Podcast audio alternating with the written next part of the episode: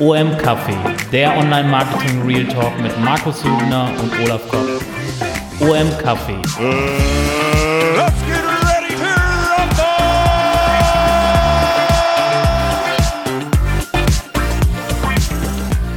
to OM Café.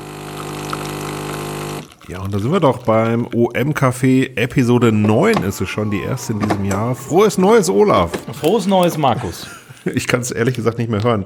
Ich habe auch nie rausgefunden, ab welchem Tag man nicht mehr frohes Neues sagen darf. Ich brauche da eine Regel für, wenn du eine hast. Eine, eine also ich habe ja vorhin gesagt, als wir uns unterhalten haben, ist für mich verjährt. Am 11. Ist, nehmen wir heute auf, ist, da ist es für mich schon verjährt. Okay. Ja, dann wünsche ich dir einfach nur trotzdem noch ein Rest, äh, erfolgreiches Restjahr 23. Ich dir auch. Für alle da draußen, die vielleicht Episode 8 gehört haben, und es könnten recht viele gewesen sein, weil die Episode ist sehr gut gelaufen.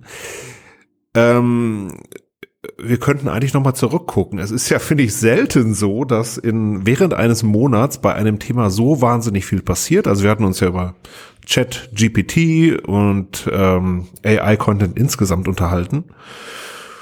Und es ist durchaus ein bisschen was passiert. Vielleicht kurze Anekdote. Ich habe diese Woche noch mit einem urmelalten Kunden von mir gesprochen. Ähm, und der hatte sich wohl meinen äh, SEO-Monatsrückblick angehört, jetzt für den Dezember. Und da, was ich als erstes gesagt habe in diesem SEO-Monatsrückblick war, äh, wer nicht vollkommen hinter dem Mond lebt, äh, hat sicherlich viel mit ChatGPT mitbekommen. Und dann sagte er mir, du, Markus, ist ja ganz lustig, aber ähm, ich habe noch nie von ChatGPT gehört. Also außerhalb unserer Bubble, ich habe es übrigens auch meiner Frau gezeigt, die ja Lehrerin ist, wo ich auch sagte, Schatz, ähm, könnte sein, dass deine Schüler das mal benutzen, du solltest das mal gesehen haben. Ähm, sie hatte natürlich auch noch nie davon gehört, keiner aus dem Kollegium hatte je davon gehört. Also ist es schon, glaube ich, so ein echtes Bubble-Thema, aber äh, ich glaube, innerhalb dieser Bubble haben sich alle mehr als intensiv damit beschäftigt, oder? Tun sie es immer noch. Also wenn man so dem LinkedIn-Feed folgt, es ist ja, es ist ja, gefühlt gibt's ja kein anderes Thema aktuell in den letzten vier Wochen und immer noch so. Also mir, mir geht schon ein bisschen, mir ist es zu viel, weil jeder meint jetzt auch auf dieses Thema aufspringen zu müssen, weil es halt extrem für Reichweite auch sorgt, haben wir bei unserem Podcast auch gesehen. Äh, aber es nervt halt langsam, weil, weil auch nichts Neues langsam mehr kommt. Jeder wiederholt nochmal die 20 besten Anwendungsfälle äh, und Tasks ähm, und, und versucht sich und verschenkt Templates und äh, bietet hier noch was an und da noch was an. Ich glaube, jetzt ist eher die Zeit, dass man sich langsam mal ähm, auf was fokussiert und nicht äh, sich in diesem ganzen äh, Feed und Tipps und Hints und äh, Rates-Templates irgendwie verliert, sondern wirklich auch mal guckt, wie wird ein Business Case draus. Ne? Ja. Und ob, Ähm, und ob überhaupt. Ne? Was natürlich schon passiert ist in der Zeit, ähm, auf jeden Fall ist der Code Red. Ähm, das heißt, äh, gab natürlich auch ein paar Filme zum Thema Code Red. Das meine ich nicht, sondern Google ist irgendwie aufgewacht und äh, interessanterweise hatten wir das in der letzten Episode eigentlich schon so halbwegs vorhergesagt, dass ähm, ja Bing hat zum Beispiel gesagt, dass sie das integrieren wollen ähm, und ja, und Google hat halt gesagt, oh, da, oder äh, ich weiß gar nicht, was der exakte Wortlaut war, aber auf jeden Fall, wir haben da was verpennt, müssen wir mehr Fokus drauf setzen. Es Richtig? gibt, ja, es gibt für mich zwei Gründe, warum Google da so ein bisschen äh, unruhig ist. Das einmal der Grund, weil vielleicht das Suchverhalten sich ändern könnte von Menschen, dass sie als Antwortmaschine vielleicht sogar völlig unabhängig vom Bing jetzt gar nicht mehr Suchmaschinen benutzen, äh, sondern Antworten dann an anderen Plattformen, ob es eine Suchmaschine ist oder ein Chatbot oder was auch immer, ist, am Schluss ist es egal, wenn ich eine Antwort haben will, will ich eine Antwort haben. Und ob mir das nun äh, in einer Suchmaschine gegeben wird oder in einer anderartigen Plattform, das ist, glaube ich, ein Punkt, weil da äh, wer würden sie natürlich wertvoll, wertvolle Suchanfragen verlieren, die äh, an diese die Ads halt ausliefern könnten. Und ähm, der zweite Punkt ist, glaube ich, die, der auch nicht zu unterschätzen ist, ist eigentlich Googles Technologieführerschaft, die sie in dem Bereich haben. Mhm. Und, und jetzt, dass man jetzt überall liest, dass Google pennt oder hinterherhängt und so, was ja nicht der Fall ist, da sind wir uns, glaube ich, alle einig. Aber dass so, ein- so ein Fokus jetzt auf ein anderes Unternehmen gelegt wird, obwohl Google eigentlich die leistungsfähigeren Sprachmodelle oder die leistungsfäh leistungsfähigsten Sprachmodelle äh, in der Schublade liegen hat. Ne?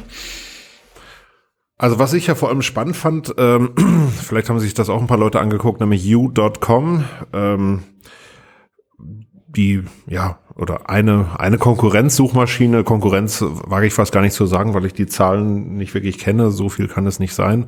Auf jeden Fall ist da auch so ein, so ein Chatbot integriert und dann kannst du den was fragen äh, und er generiert dir halt eine Antwort dafür. Und einige Antworten davon sind äh, absolut richtig. Ich habe allerdings auch hinreichend viele provozieren können, die vollkommen falsch waren. Also die. Hast äh, du da Muster erkennen können, wann sie falsch sind? Na, ich glaube, ähm, vor allem, äh, ich habe zum Beispiel das Thema gehabt, wann kommt das Bürgergeld? Und da sagt es, äh, das Bürgergeld kommt 2025, schon mal falsch. Äh, und es wird ein bedingungsloses Grundeinkommen geben für, für alle äh, Bürger oder sowas. Das liegt aber, Also- glaube ich, daran, an- weil diese, weil dieses Sprachmodell nur mit Daten bis 2021 trainiert wurde. Ne? Das könnte daran Ähm, liegen. Also es wäre ein Aktualitäts, das Muster wäre ja Aktualität. Ne? Du fragst nach einem aktuellen Event und dann äh, Ja, oder halt, dass Sachen vielleicht mal diskutiert wurden. Also diskutiert wurde ein bedingungsloses Grundeinkommen. Angekündigt wurde es ja nie. Na, Also d- na, nach, nach meinem Stand ähm, war es ja einfach nicht so. Ähm, und da gab es noch ein paar andere Sachen, wo, wo das Ding einfach äh, Unsinn erzählt. Weil es ja auch nicht wirklich weiß, was es da redet. Und Ja. da äh, glaube ich ganz einfach, ähm, deswegen diese ganze Aufregung äh, äh, halte ich für komplett falsch, weil Google es sich einfach nicht leisten kann. Selbst wenn die nur eine von einer Million Suchanfragen selbst falsch beantworten, glaube ich, wird das oder irgendwas sexistisches, rassistisches oder sonst wie istisches da drin ist, ähm, fliegt's denen doch so um die Ohren. das war ja damals die Begründung, auch warum sie Lambda, als sie es vorgestellt haben, nicht ausgerollt haben. Ne? Das war Ja, ja, sie genau. haben ja Lambda damals vorgestellt und dann kam ja diese Diskussion auf.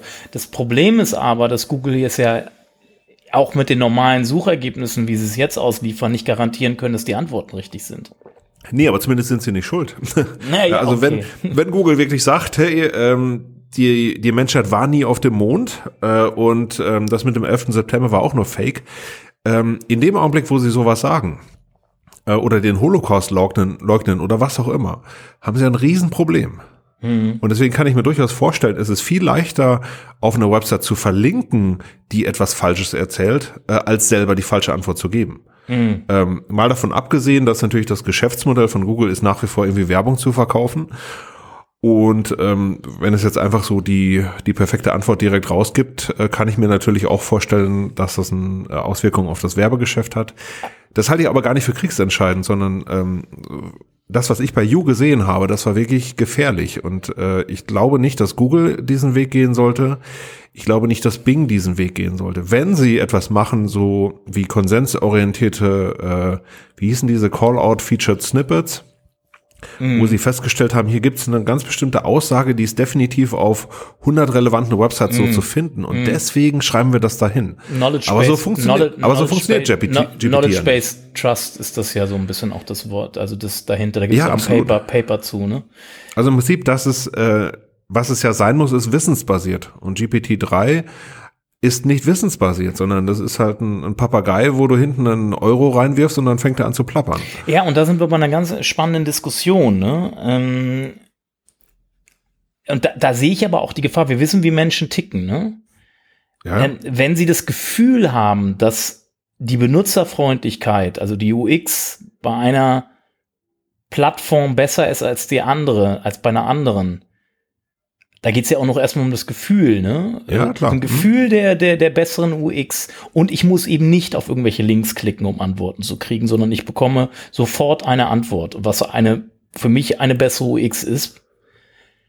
Dann ist doch die UX entscheidend und nicht, ob, ähm, ob Google äh, ob, ob, ob, ob Google da jetzt Anzeigen ausliefern kann oder nicht, weil das ist ja, Google will ja seit zehn Jahren zur Antwortmaschine werden.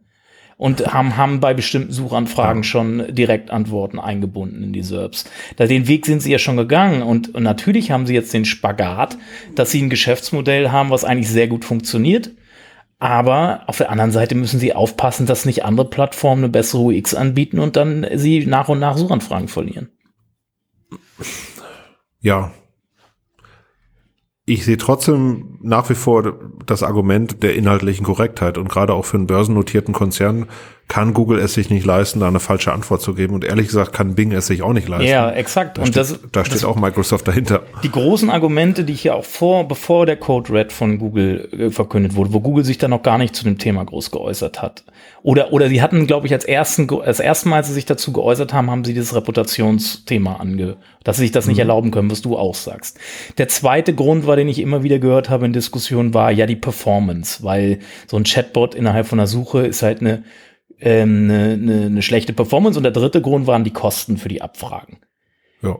Äh, fand ich alle gute Gründe. Dennoch ist das am Schluss nicht entscheidend, wenn Google Nutzer verliert. Weil Google, dann müssen sie es halt so performant machen und so günstig machen, dass es geht, weil sie, sie, sie haben das Risiko und jetzt das Bing es tatsächlich macht, kann eine PR Finte sein, PR-Kampagne sein von, von Microsoft, um einfach vielleicht die Aktien noch nach oben zu treiben oder äh, irgendwie äh, die Technologieführerschaft zu claimen oder so, keine Ahnung.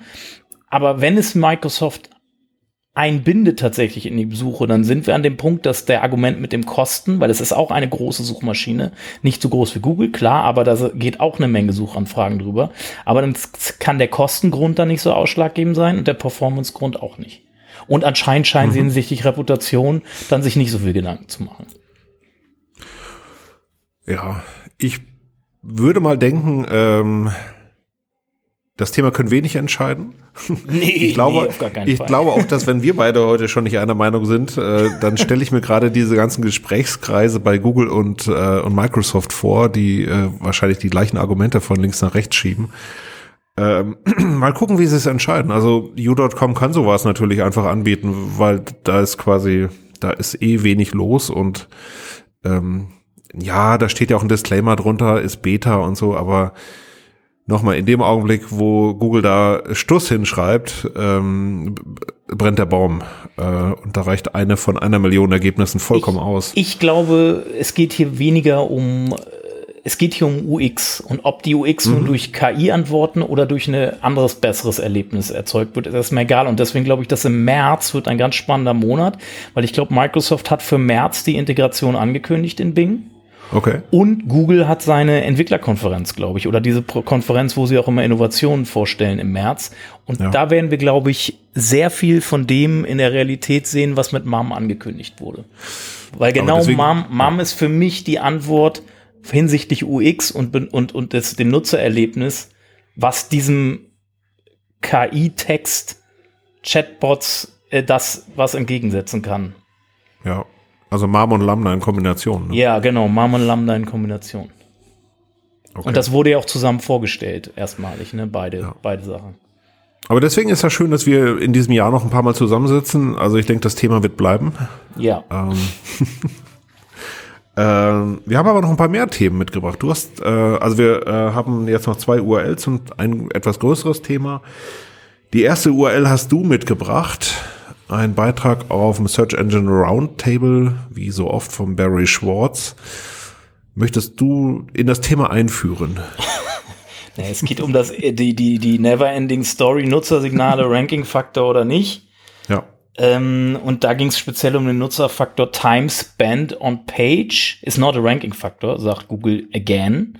Ja. Ähm, John Müller sagt auf die Frage, wait, what site where G site where Google Analytics isn't installed, only verified in Search Console via DNS. How can Google know how much time users spent on my website via Chrome? Fragezeichen. Clearly Google cares about it. Das war ein Tweet. Und daraufhin hat Björn, Björn sag ich schon, John Müller, Björn Müller. Björn Müller hat darauf geantwortet, it doesn't. That's why there's no number. Ja. Und ja, er sagt, äh, Dwell Time, also ähm, User Spend on Site ist kein Ranking-Faktor. Und ich, ich glaube, über alle Nutzersignale, die auf der Website selber gemessen werden, brauchen wir uns, glaube ich, gar, gibt es, glaube ich, nach, nach meiner Meinung keine Diskussion, dass das ein Ranking-Faktor ist, weil es halt einfach nicht für jede Website festzustellen ist durch Google, nach meiner Meinung. Dadurch, dass sie Chrome haben, natürlich schon. Theoretisch schon, ja. Ja. Ähm, durch Google Analytics mit Sicherheit nicht. Und ähm, das glaube ich auch, dass sie da eine, eine chinesische Mauer durch den Laden gezogen haben und auf diese Daten nicht zugreifen. Aber durch Chrome haben sie ja die ganzen Nutzerdaten. Trotzdem ist die Frage, ob sie es nutzen. Und nutzen würden sie es ja nur dann, wenn es, wenn eine, wenn die Tatsache, dass ich lange auf einer Website bin, indikativ dafür ist, dass diese Website gut ist. Ja, und das kannst du auch nicht in jedem Case sagen. Ne? Es ist, unterscheidet sich halt. Es gibt äh, Fragestellungen, die sind schnell zu beantworten. Ja. Ähm, da, da ist die Zeit, Spend und zum Beispiel Newsportale mit kurzen News, wenn ich von Google News meinetwegen irgendwo drauf klicke oder meinetwegen aus der klassischen Suche und lese mir da äh, eine Minute was durch und das reicht mir dann, weil ich weil ich es interessant gefunden habe, so ist es dann und dann wieder wegbounce, ist das jetzt ein schlechtes Nutzersignal oder ist das gut? Ist das schlecht? Was ist eine Minute? Ist eine Minute mhm. schlecht? Ist eine Minute gut? Bezogen auf den jeweiligen Kontext, also den jeweiligen Suchcase. Das ist so vielschichtig. Ähm, ich, das, das, das wäre, glaube ich, auch viel zu komplex und kompliziert. Ich glaube, Google versucht da auch ein bisschen einfacher zu denken, irgendwie, weil sie es ja auch in der Masse, in der breiten Masse mit den unterschiedlichen Kontexten berücksichtigen müssten. Und deswegen mhm. glaube ich da einfach nicht dran. Google Analytics schließe ich auch komplett aus, weil ich habe letztens gesehen, Google Analytics hat eine ungefähr eine Abdeckung aktuell bei Web-Analyse-Tools von 50 Prozent. Also so. sie können bei den anderen 50 Prozent ist kein Google Analytics drauf, sprich, äh, das ist mein Hauptgrund, warum sie das nicht heranziehen können. Und äh, dann haben wir ja noch, was haben wir noch für Nutzersignale? Dann haben wir noch die, äh, die, die, die, die, ja, du, äh, Aufenthaltsdauer, also Dwell Time. Dann haben wir noch äh, SERP, äh, back, Bounce Back to SERP Rate. Mhm. Die beschreibt ja quasi, dass man, äh, wie ist der Bounce Back zu den SERPs? Das könnte Google ja messen, weil es ist ja im äh, Quelltext der Suche zu sehen, dass dort eine Menge JavaScript liegt, wo Google auch trackt. Das sagen sie ja auch. Sie nutzen es ja für andere Zwecke. Ja, klar. Nach ihrer Aussage nicht für Ranking, aber für andere Zwecke, um die Qualität der SERPs an sich halt zu erfassen. Ne? Wie zufrieden mhm. ist der Nutzer mit dem SERPs an sich?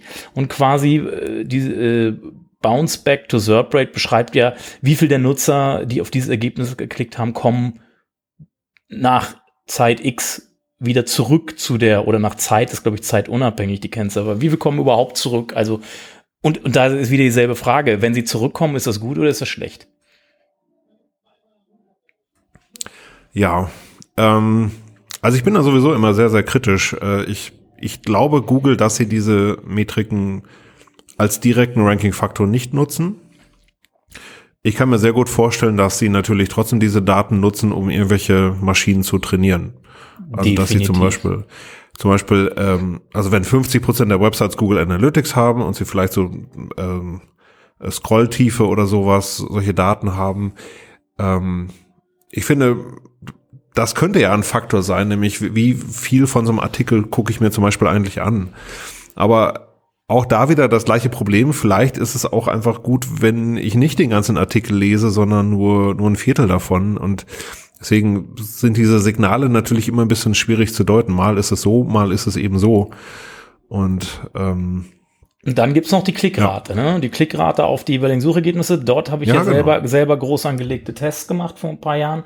Dort haben wir eine, in den ersten Testläufen, wir haben irgendwie fünf oder sechs Testläufe gemacht mit, ein, äh, mit ein, jeweils ein paar tausend Klicks, die wir eingekauft haben über, über gängige äh, Anbieter, die es da draußen gibt, auch verschiedene mhm. getestet. Mhm. Und bei einigen Anbietern hat es sehr gut funktioniert. Da gab es eine große Korrelation zwischen der erhöhten Klickrate und den Rankings, teilweise um, um äh, Rankingpositionen im zweistelligen Bereich.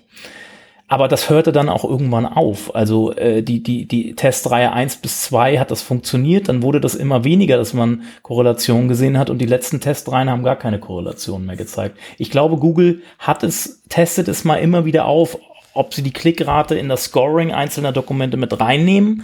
Meine, mhm. Und haben dann aber gemerkt, dass das dann doch zu einfach zu manipulieren ist und sie das nicht so in Griff kriegen und dass das vielleicht nicht die beste Metrik ist. Was ich aber glaube, und das ist meine Theorie, ist, dass sie diese Daten nutzen, um eben, wie gesagt, zu gucken, wie, wie das die Quality Rater im Endeffekt auch machen, bloß eben basierend auf anderen Metriken. Wie sind die Suchergebnisse, befriedigen die Suchergebnisse in der Gänze die Nutzer, das Nutzererlebnis oder, oder, oder die Nutzerzufriedenheit? Oder sind die Signale auf der, auf der ersten Suchergebnisseite mit dem aktuellen Algorithmus, wie er, wie er gerade trainiert ist, führt es zu einer hohen Nutzerzufriedenheit oder zu einer niedrigen, aber das bezieht sich nicht auf ein einzelnes Suchergebnis, sondern aus die, auf die Auslieferung der aktuellen SERPs.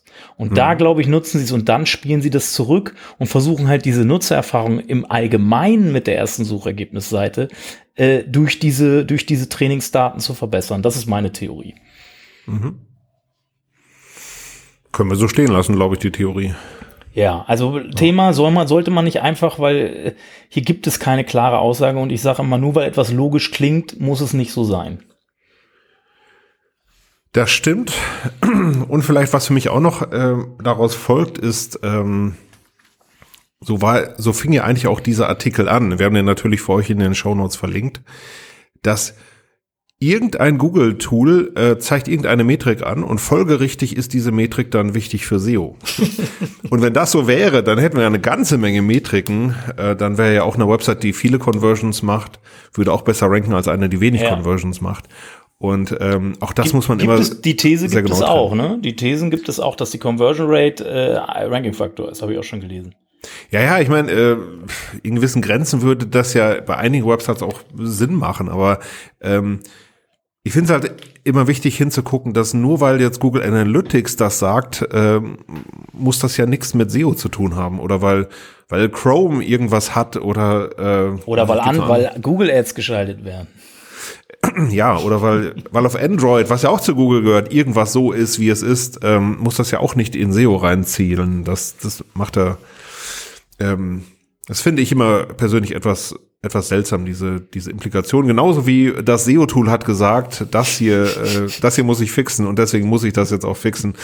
Ähm, und ich muss diese die, ganzen roten, roten Errors wegmachen und dann werde ich super ranken. Genau, oder du hast einfach nur Zeit verballert, geht auch. äh, ähm, so, bevor ich hier noch Pickel im Gesicht kriege, lass uns ähm, gern zum nächsten Thema kommen. Weil das ist echt so, also da, da raste ich äh, regelmäßig aus, wenn ich, äh, wenn ich so manche Sachen sehe und lese. Ähm, ich habe einen Artikel mitgebracht von, kannte ich überhaupt nicht, Alexandra Tachalova, ähm, die Gründerin von Digital Olympus. Und die hat einen sehr schönen Beitrag geschrieben, wie ich finde. Schon im Oktober ähm, oder Ende Oktober. Ähm, und zwar Should you outsource Link Building? An unbiased breakdown. Unbiased breakdown ist natürlich schon mal schwierig, wenn du selber Agentur bist und Linkaufbau auch als Service verkaufst. Ähm, aber dafür finde ich, ist es ihr mehr als gut gelungen, weil ähm, dieses Thema ähm, mal davon abgesehen, dass ich kein Freund von Linkaufbau oder von, von Linkkauf und solchen Sachen bin, ähm, weil sie eigentlich nur ein, äh, ein Signal vortäuschen, äh, was man eigentlich schwer vortäuschen kann. Aber egal. Ähm, hier geht es eben um die Frage, ob man Linkbuilding auslagern sollte an eine Agentur wie Aufgesang oder Blue Fusion. Äh, nicht sagen, dass wir oder ihr sowas macht. Ähm, oder ob man das Ganze insourced, also dass man es quasi selber macht. Und sie hat dann eine sehr schöne Gegenüberstellung geliefert über verschiedene Aspekte, wie ähm, ja, wie schnell willst du an die Vorwärts kommen? Denn die Agentur kann dir heute einen Link aufbauen und du kannst es erst in drei Monaten zum Beispiel. Fand ich ganz cool. Ähm, verschiedene Kriterien, die ich auch alle für sehr ähm, sinnvoll halte. Ähm, vor allem fand ich so das den letzten Aspekt eigentlich sehr spannend, nämlich das Thema Relationship Building.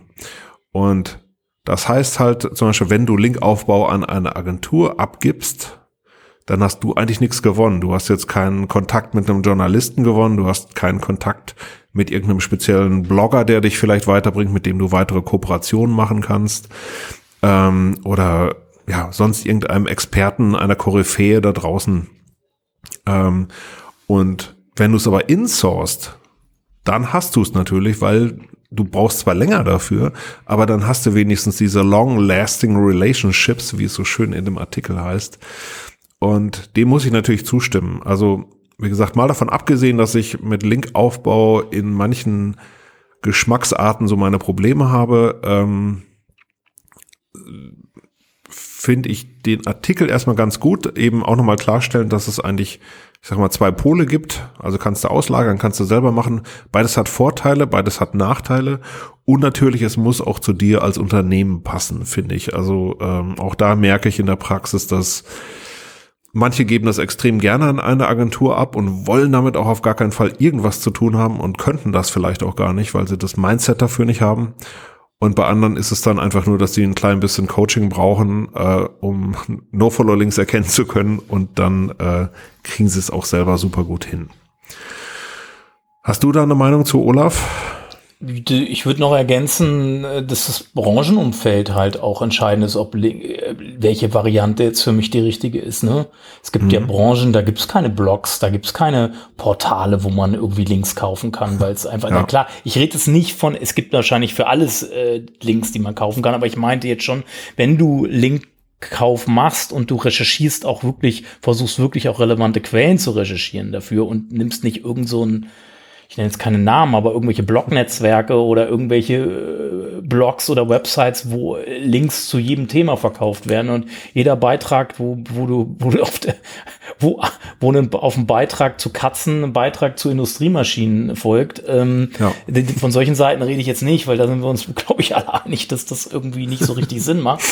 Mhm. Ähm, und das bestimmt, das Branchenumfeld bestimmt natürlich auch, wie gibt es da überhaupt äh, Linkkaufmöglichkeiten, ne?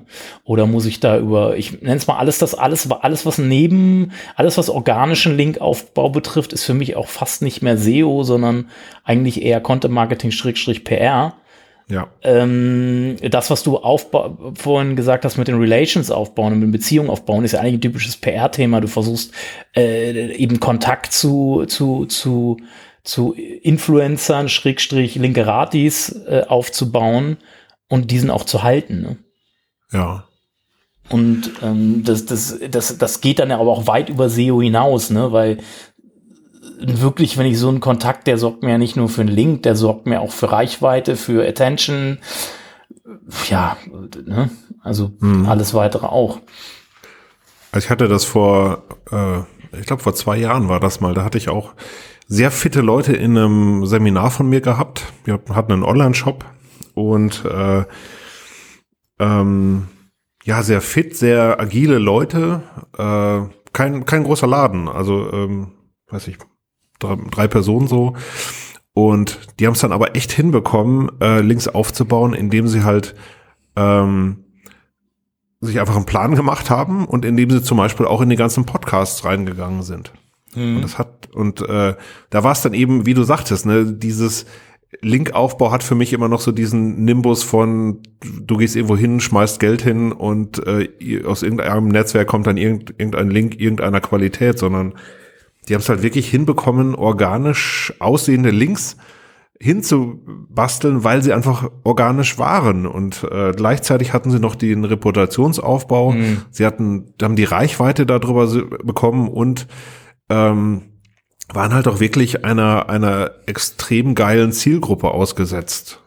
Und das war wirklich sowas, wo ich sagte, dass ähm, so, solche Backlinks kannst du nicht aufbauen, äh, also als, hm, als, als Agentur.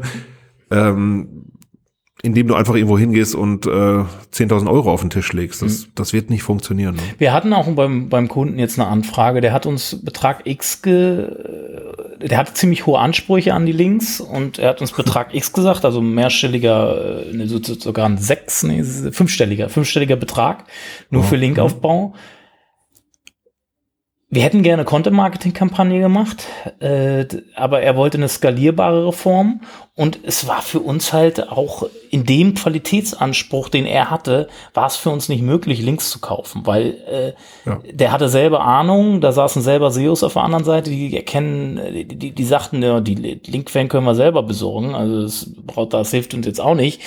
Äh, und der hatte halt so hohe Ansprüche, dass, dass das über Linkkauf gar nicht möglich gewesen wäre, dieser, diesen Ansprüchen gerecht zu werden. Hm. Ich würde aber schon, ich glaube, allen, die da draußen das Thema insourcen wollen, würde ich auf jeden Fall anraten, äh, sich das entsprechende Wissen auch gern ein bisschen einzukaufen. Ähm, also sei es Leute wie, wie uns beide oder ähm, insgesamt einfach Erfahrung einzukaufen, weil ich glaube, du kannst in nichts mehr Zeit verbrennen als mit Link, äh, als mit ja, äh, fruchtlosem Linkaufbau. ähm, oder dass Ja, du so einfach ist, eine, ist halt eine Beschäftigungsmaßnahme, ne? ja, ist halt super. Und manche können das ja auch toll skalieren, indem sie es an ähm, studentische Hilfskräfte abgeben oder sowas. Kann ja alles funktionieren. Hilft dir aber trotzdem nichts, wenn hinten null rauskommt oder du am Ende des Monats irgendwie drei Forenlinks hast und einen Also ich, Blog-Kommentar. ich habe es leider im letzten Jahr, gerade im letzten Jahr oder in den letzten zwei Jahren leider immer wieder festgestellt, dass harte Ankertexte und genau solche irrelevanten, eigentlich irrelevanten Links tatsächlich offensichtlich zu Rankings geführt haben. Ich Mhm. glaube, jetzt beim Links-Spam-Update, was gerade noch läuft, scheint es mir so, dass es ein paar erwischt hat, aber auch nicht alle, die so agiert haben. Ähm, da habe ich auf jeden Fall Abstürze gesehen, aber äh, die Rückgänge sehe ich auch bei Seiten, die keinen äh, Link, aber ich will mich jetzt auch nicht über Updates unterhalten, weil das, ist- das ist halt auch ein Bad. Äh, Ich glaube, das, das brauchen, machen schon genug andere, das müssen wir hier, glaube ich, nie machen. Dann könnten wir doch eigentlich zu unserem Hauptthema kommen, oder? Ähm, ja, gerne.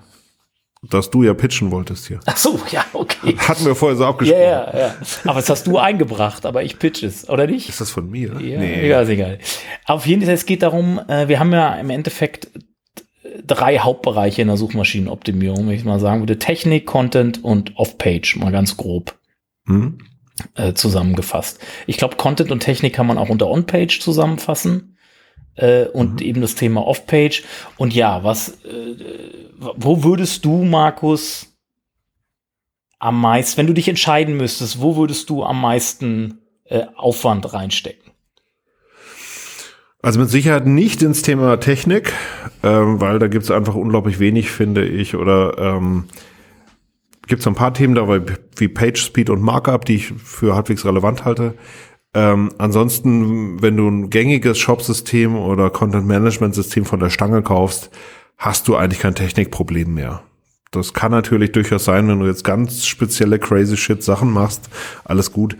Ähm, aber da stimme ich mit Google vollkommen überein, dass wir an dem Punkt sind, dass äh, sowohl die Content-Management-Systeme sehr gut geworden sind, als auch Google in vielem sehr gut geworden ist, um, was ich, wenn du keinen Canonical Tag drin hast, vollkommen egal, Google kanonisiert das Ganze für dich. So.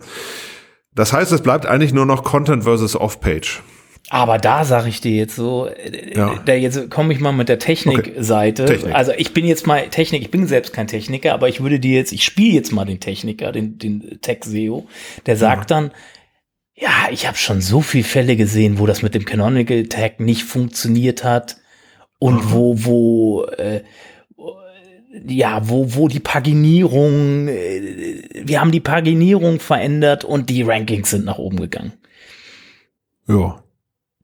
ähm, ja, ich habe auch schon mal irgendwie, ähm, ich habe äh, auch schon mal ein Globuli genommen und danach ging es mir besser, ohne dass das, äh, dass das eine nachweislich für das andere wäre. Ähm, also vieles davon äh, halte ich nach wie vor nicht für relevant. Es ist manchmal, glaube ich, ein Sichtweisenproblem. Das heißt, Leute wie du und ich, ähm, wir kriegen vielleicht Websites auf den Tisch, äh, die vielleicht bevorzugt manche Probleme haben. Ähm, aber 99,x Prozent der Websites da draußen haben überhaupt keine technischen Probleme. Ne, also Äh, Die, nur Tool, die, SEO, die SEO-Tools sagen halt was anderes. die SEO-Tools sagen was anderes, das äh, ist auch vollkommen okay, dafür, damit verdienen die auch ihr Geld, ähm, das ist vollkommen legitim. Ähm, ich glaube, die SEO-Tools sind wie so vieles. Ne? Also ich war letztens noch mal beim, beim äh, Arzt und der hat einen Ultraschall gemacht. Ich sehe auf diesem Bild nichts, er sieht da was. Und so ist ein SEO-Tool halt auch. Also du kannst da drauf gucken und ähm, oder auch beim Ultraschall, ich kann grob vielleicht das Herz von einer Leber unterscheiden, ähm, aber mehr nicht. Und ein SEO, der das Ganze äh, oder ein, ein Arzt kann da eben Strukturen erkennen und er weiß, was ist richtig, was ist falsch. Und so sehe ich das mit den Tools halt auch. Ne? Also ich glaube, da sind wir uns auch einig, nur weil die Tools jetzt rumplärren, dass irgendwas nicht optimal ist, heißt es nicht, dass die Verbesserung dessen zu einem besseren Ranking führt. Exakt. Aber das ist halt, Und, ich, also ich, ja. ich, ich weiß, dass, dass über diese SEO-Tool-Analysen halt, weil die auch schnell zu machen sind, werden, äh, das benutzen sehr viele Agenturen in der Akquise, weil sie dann äh, das zeigen können und so eine Angst eine konkrete Punkte ganz schnell finden. Das wirkt dann alles sehr beeindruckend auf dem Gegenüber. Und, und, und es wird suggeriert, du hast ein Riesenproblem, da müssen wir unbedingt ran. Das, das ist psychologisch, glaube ich, dahinter, äh, warum ja. diese Tools dann immer gerne für die Akquise vor allen Dingen benutzt werden. Ähm, aber da sind wir, was diese Tools halt nicht machen, ist eine Priorisierung hinterlegen und vor allen Dingen einen Vergleich, Priorisierung und dann noch die Ebene Aufwand mit dahinter nehmen. Was kostet das auf der IT-Seite für einen Aufwand, dieses Fehler, diesen Fehler zu beheben? Weil ja. äh, wenn du wenn du eine, du kannst, glaube ich, da sind wir uns beide einig, glaube ich, du kannst, glaube ich, sehr viel Zeit mit einem Task verbringen, der 0,001 Wirkung auf das Ranking haben wird. Aber es wird, der dir bei dem SEO-Tool ausgegeben wird, als Problem. Wenn er so viel Wirkung überhaupt entfalten kann, ja. so viel. Ja, auch das ist ja, äh, mein Lieblingsbeispiel ist ja Haraflang. Haraflang hat null Auswirkungen auf Rankings. Hat null Auswirkungen auf, auf Sichtbarkeit. Und ähm, deswegen, wenn da ein Fehler ist, musst du dich halt wirklich fragen, ne? Äh, will ich das Ganze beheben? Oder angenommen, ich habe keine Hreflang Tags. Aber, also aber jetzt, fragen, aber ich, ich da habe ich mal, da habe ich jetzt wirklich mal eine, äh, das, das würde ich, bei mehrsprachigen Websites ist es doch nicht so gut, wenn plötzlich die AT-Variante in Deutschland rankt statt der DE-Variante oder wie sie, siehst du das anders oder würdest du das gar nicht auf, würdest du es da gar nicht da in den Kontext mit einordnen? Das hängt vom Einzelfall ab. Vielleicht ist die AT-Seite genauso gut. Also äh, Nochmal, es hängt davon ab. Äh, viele Websites brauchen keine Haareflängen, weil sie überhaupt keine sprachlichen Überschneidungen haben. Ne? Du hast einen deutschsprachigen Bereich und du hast einen englischen Bereich, dann brauchst du keine Haareflängen. Mhm. Aber die Tools plärren dir halt einen vor und sagen, hier Haareflänge, Haareflänge, Haareflängen. Ich glaube, der Kontext, der Kontext ist entscheidend. Ich glaube auch, wenn du dich, weil Technik, wofür ist Technik da? Technik steuert im maßgeblichen Sinne auch Indexierung und Crawling. Und Crawling das Crawling-Budget oder, oder äh, das Crawling-Budget äh, ist zu klein. Das betrifft ja äh, maximal äh, drei Prozent aller Websites da draußen, wo das, wo das Crawling-Budget von Google nicht ausreicht, um die komplette Website zu crawlen. Und ja. äh, dann wird aber dann viel sich über, über interne Verlinkungen, Sitemaps, äh, Mhm. Interne Verlinkung halte ich für wichtig, definitiv, aber eher in Bezug auf, auf, auf Ankertexte, die ich intern benutze, etc., als statt, anstatt, dass das irgendwie es mir hilft beim Crawling, weil Google es nicht schafft, meine Seite zu crawlen. Also da es werden ja. ja mal verschiedene Gründe und dann diese ganzen Chai-Ranks und was es da alles gibt, irgendwie, die, die ja. und der, der hochkomplexe Gebilde da aufgemacht. Ähm, dann, dann, dann, dann, oder ich habe mich letztens mit, einem mit einer Bewerberin unterhalten, leider ist das Gespräch auch nicht so gut verlaufen, was uns eine negative Bewertung eingebracht hat. ähm, bei Kununu, ja. äh, weil, weil ich ja eigentlich nur klar machen wollte, schön, dass du dich mit Logfile-Analysen beschäftigst, mhm. aber bei den die Projekte, die mir genannt hat, an denen sie sitzt, waren ein paar hundert URLs groß. Ähm, dann habe ich ja einfach gesagt, nice, Logfile-Analysen, bist du ja ganz schön tief drin, aber ich glaube, ich glaube, die werden dir bei diesen Projekten nicht weiterhelfen. Mhm. Und das ist halt so, es gibt so ganz viel deepen Nerd-Scheiß, den man da draußen machen kann. Logfile-Analysen gehören unter anderem dazu. Äh, es ist wahnsinnig spannend und, und wirkt ist, wie sich zu sehen, wie der Googlebot sich verhält, was er zuerst crawlt, was er häufig crawlt, welche URLs etc. Aber es bringt dir in den meisten Kontexten null Mehrwert, das zu wissen. Ja. Und, und deswegen würde ich sagen, äh, Technik ich weiß nicht, wenn du chefkoch.de bist oder äh, Megaportal oder Spiegel.de, natürlich ist Technik für dich wichtig, ist sogar yeah. überlebenswichtig. Yeah. Zu überlegen, wie kanonisierst du, was in den Index, was nicht in den Index, Exakt, 15 da, Millionen Kochrezepte Das wäre es halt, genau. Wenn du große Websites hast, dann kommt das, wird das Thema, bekommt das eine ganz andere Tragweite irgendwie, aber für äh, 97 Prozent aller Websites eben nicht. Ich würde, äh, ich würde die Zahl noch komplett anders ansetzen. Also, okay. Äh, Nee, ähm, weil wie viele von diesen großen Websites gibt es, die dann auch noch in der Regel auf einem selbstgebauten System laufen? Ähm, da ist es ja in meinen Augen wirklich irgendwie ähm, relativ wichtig, sich damit zu beschäftigen. Oder wenn du mehr als 100.000 Seiten hast, meine Güte, wen gibt's denn damit? Ähm, und deswegen halte, halte ich für das Gros der Unternehmen und der Websites da draußen das Thema Technik für relativ irrelevant. Ja. Da kann man sich mal ein bisschen mit beschäftigen. Page Speed ist ein Thema, das ist nie weg. Auch für deine Nutzer ist das gut. Und Markup halte ich auch noch für ein spannendes Thema, ähm, weil du in verschiedene Google-Suchen reinrutschen kannst oder verschiedene ähm, Rich Snippets bekommst Exakt. und dadurch mehr Klicks. Alles schön, Ja. alles gut. Aber dann hast du das Thema auch relativ schnell durchdekliniert. Ich muss jetzt nicht auf der 37. Unterseite, wo ich jetzt aus Versehen statt der H1 eine H2 gemacht habe, muss ich jetzt nicht irgendwie jetzt da ähm, sieben Manntage dran setzen, um das irgendwie im, im Editor auszutauschen oder so. Das, das sehe ich überhaupt nicht. Und diese Markups für die Rich Snippet, die setze ich auch immer erst dann, wenn ich ein Seite 1 Ranking habe, weil vorher bringt es mir auch nichts. Was bringt mir das, wenn ich ein Markup für ein Rich Snippet gesetzt habe, wenn ich auf Position 43 ranke? so, nichts. Ja, ja, klar. Und ähm, das ist halt, das sind halt, aber da, so dieses Mitdenken, weißt du, dann wird pauschal immer gleich bei Content gleich mit an die Markups gedacht und wird noch Aufwand erzeugt. und Die Seite äh, sieht im Zweifel nie das Licht des Nutzers irgendwie. Und in den, in den Rankings. Und ja, das ist halt, ja, Technik, Technik, glaube ich, haben wir abgehakt sind. Ich weiß ja, ich kenne ja, Ja. deine Meinung. Ich habe da nur versucht, so ein bisschen die Gegen, äh, gegen, die, also die Gegenmeinung zu vertreten, was mir ein bisschen schwer gefallen ist, äh, weil ich kann das, ich finde, finde diese Technikthemen auch maßlos überbewertet, auch auf den Konferenzen und so.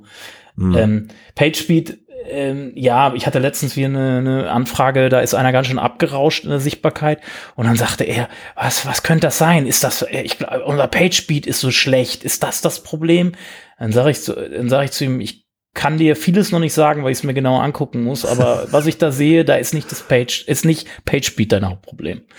ja. Und ähm, weil aber diese, diese natürlich diese, diese Sachen auch so gern durch die, durch die Branche natürlich getrieben werden, weil sie so schön transparent vermeintlich sind. Ne?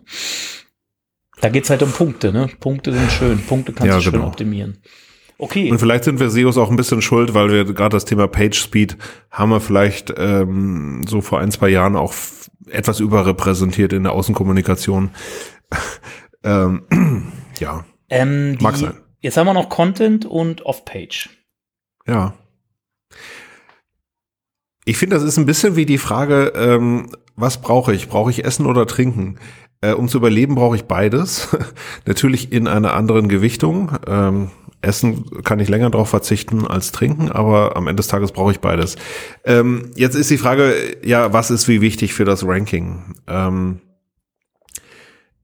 ehrlich gesagt geht's ohne beides nicht. Ich habe wohl den Eindruck, äh, dass Off-Page oder das vor allem natürlich, ich sag mal so die die klassischen Link-Faktoren, dass die unwichtiger werden. Also du kannst auch mit mit starkem Content und einer sehr ähm, kohärenten Website thematisch gesehen, kannst du auch mit wenigen Links äh, relativ gut nach vorne kommen in manchen thematischen Bereichen.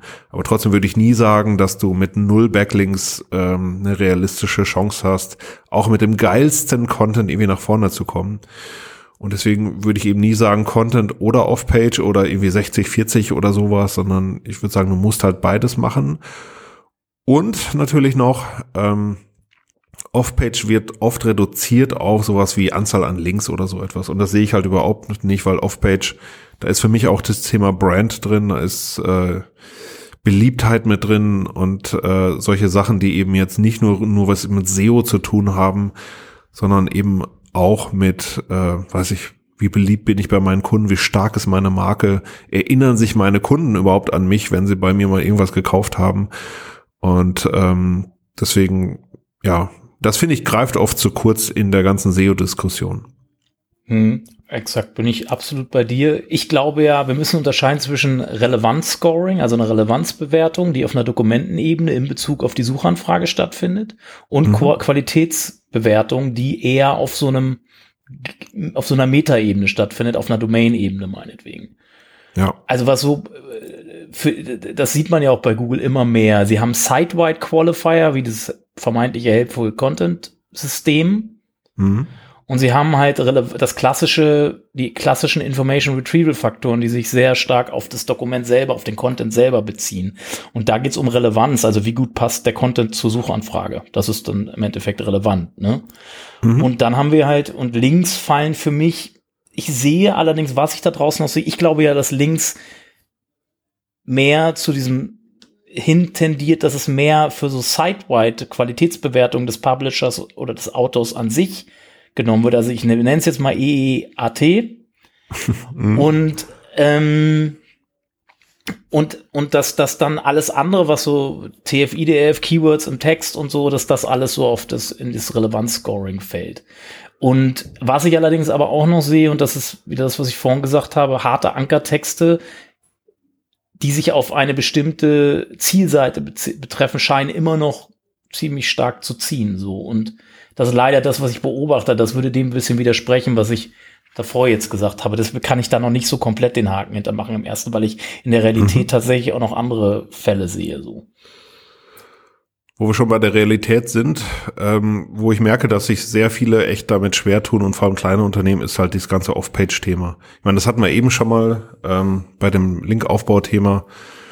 Ähm, ich habe ja zum Beispiel bei den bei den Shopware SEO-Seminaren, da habe ich so diese ganz typischen kleineren Shops, die halt irgendwie, weiß ich, Angelbedarf verkaufen oder so etwas und die tun sich so wahnsinnig schwer damit, äh, sich innerhalb ihrer Thematik, innerhalb ihrer Community äh, zu verankern und gerade so dieses ähm, Bau großartige Inhalte und dann seede diese Inhalte und so, da tun die sich so, also was für eine Agentur manchmal schon schwierig ist, ähm, tun die sich naturgemäß wahnsinnig schwer mit ähm, und das sagen sie auch oft, ja, wir sind keine Redaktion oder wir haben mhm. niemanden, der sowas kann oder noch schlimmer ist, wir haben hier doch 20 Blogbeiträge geschrieben und du guckst die an und Hände schmeißt, ähm, wirfst die Hände über den Kopf zusammen. Content-Marketing-Aktivismus. Ja, äh, nee, aber es ist, es ist auch schwer zu verstehen, weil ähm, gerade dieses Content is King wird gerne so immer ähm, publiziert und äh, Content ist nicht King. Also äh, der richtige Content ist King, aber nicht einfach irgendein Content. Ähm, und ich habe ja, ähm, ich habe letztes Jahr für die SMX habe ich mal eine Analyse gemacht. Äh, ähm, ich habe 237 äh, Shops analysiert und deren Content-Bereiche. Mhm. Also die hatten alle einen Blog, ein Magazin oder einen Ratgeber. Und das waren jetzt nicht nur die kleineren Shops, das war auch mittlere und obere Liga. Und dann habe ich mal geguckt, wie viel Backlinks haben die denn eigentlich für diesen Content generiert? Und mehr als 50 Prozent dieser Content-Bereiche, also Blog, Magazin, Ratgeber, hatten nicht einen einzigen Backlink.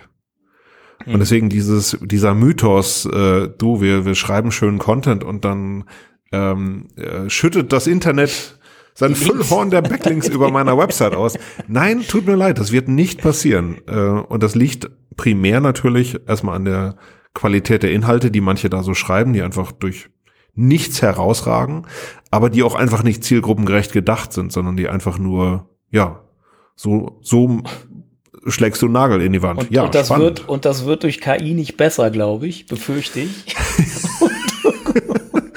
aber, aber vielleicht noch als Ergänzung, ich glaube, ich differenziere auch immer, wir differenzieren bei uns doch ziemlich stark, welches Keywords wohl Backlinks braucht und welches nicht.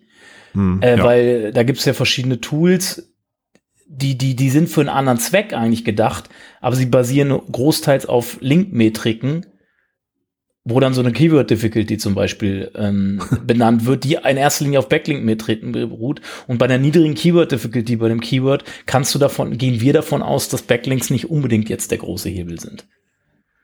Oder dass der Konkurrenzgrad eben einfach nicht so hoch ist für dieses Keyword. Ne? Also kann ja verschiedene Gründe haben. Kann er aber, aber, aber wenn die Keyword Difficulty aufgrund der Backlink-Metriken errechnet wird, kannst du ja die Schlussfolgerung ziehen, dass, dass, dass die mhm. Top 10 Dokumente, wenn die kaum Links haben und trotzdem vorne ranken, dann kannst du ja, ja. davon ausgehen. Mhm. Es ist jetzt nicht keine, ist eine Korrelation, keine Kausalität. Ja. Aber trotzdem, wenn die keine Backlinks haben und trotzdem vorne ranken, dann kann ich es auch ohne Backlinks schaffen. Mhm. Es sei denn, es sei denn, die haben so eine hohe äh, Autorität auf diesem Domain-Level, was ich vorhin angesprochen habe. Aber beim EEAT ja. dann, dann, weil da glaube ich schon, dass Backlinks, das sagt Google ja auch, dass PageRank da eine Rolle, ein Signal ist für EEAT und ähm, was, was dann aber eher eben auf dem Site-Wide-Level dann stattfindet. Und da muss man sich das natürlich auch angucken. Und da sind wir aber auch ruckzuck raus aus dem SEO, weil vieles von diesen eher EEAT-Signalen, die vermeintlich äh, da genutzt werden, äh, lassen sich durch SEO halt nicht erzeugen. Ne? Ich glaube, wir müssen beim nächsten Podcast nächsten Monat nochmal äh, drüber sprechen, warum du immer so stotterst mit dem EEAT. das müssen wir nochmal als Thema, äh, hätten wir eigentlich heute auch schon machen können, aber äh, da haben wir irgendwie äh, haben wir andere Themen nach vorne geschoben. Äh, äh, zu gere- berechtigterweise, weil ich halte, vorweggenommen, ich halte dieses äh, zweite E da vorne für eine Farce, aber gut. Das ist doch ein super Übergang zum nächsten Mal. Ähm, ich würde gerne noch mal äh, kurz die Frage wiederholen und meine Zusammenfassung liefern und dann gerne natürlich auch du. Also die Frage war ja Technik, Content off Page. Meine Zusammenfassung ist Technik in der Regel grenzenlos überbewertet.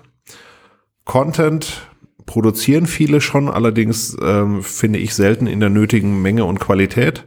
Und Off-Page wird von den meisten ähm, relativ schlecht verstanden und auch relativ schlecht umgesetzt. Das wäre meine Zusammenfassung des Ist-Zustandes.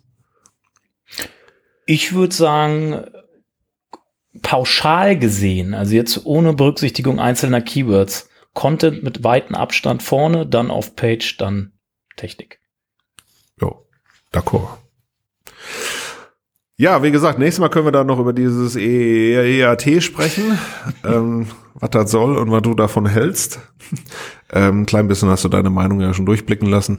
Ähm, das könnten wir beim nächsten Mal vertiefen, aber für heute wären wir eigentlich durch. Das heißt, die Kaffeemaschine wird gleich wieder angestellt. Ähm, Olaf, vielen Dank, dass wir uns wieder austauschen durften. Wir sprechen uns äh, im Moment wirklich nur einmal im Monat für diesen Podcast. Deswegen genieße ich das immer sehr, diese ganz intime Stunde mit dir. Ich finde ja, ich finde ja, was mir so ein bisschen aufgefallen ist, unsere Stimmung, die wir damit erzeugen, ist so ein bisschen wie Lanz und Precht für SEO. wer jetzt von Oh. uns beiden Precht und wer Lanz ist, äh, überlassen lassen wir den Zuhörern. Ich muss auch noch kurz drüber nachdenken, ob das gut oder schlecht ist. Aber ähm, ja, finden wir raus. Also äh, Olaf, ich würde dir gleich äh, wie immer das Schluss und das Promo-Wort äh, überlassen. Äh, von mir einfach nur vielen Dank, dass ihr so lange zugehört habt. Und ich hoffe natürlich, dass ihr nächsten Monat auch wieder dabei seid. Olaf, deine Bühne. Folgt uns bei YouTube, das müssten wir eigentlich mal aufnehmen, ne, damit ich das nicht immer sagen muss. Folgt uns, folgt uns bei YouTube, stimmt ja gar nicht, wir sind ja gar nicht bei YouTube. Folgt uns bei Spotify, abonniert uns da, bewertet uns bei Apple Podcast, abonniert uns da meinetwegen auch oder gerne auch, äh, gerne Kommentare schreiben. Gebt uns Feedback über die verschiedenen Social Media Kanäle, da könnt ihr uns ja direkt anschreiben. Wir, an der Stelle sind wir raus, danke. So, in diesem Sinne. Ciao. OM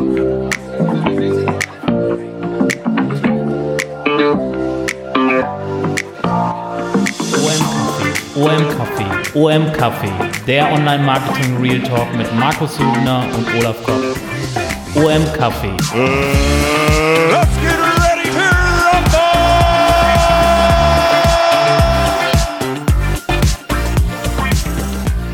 OM Café,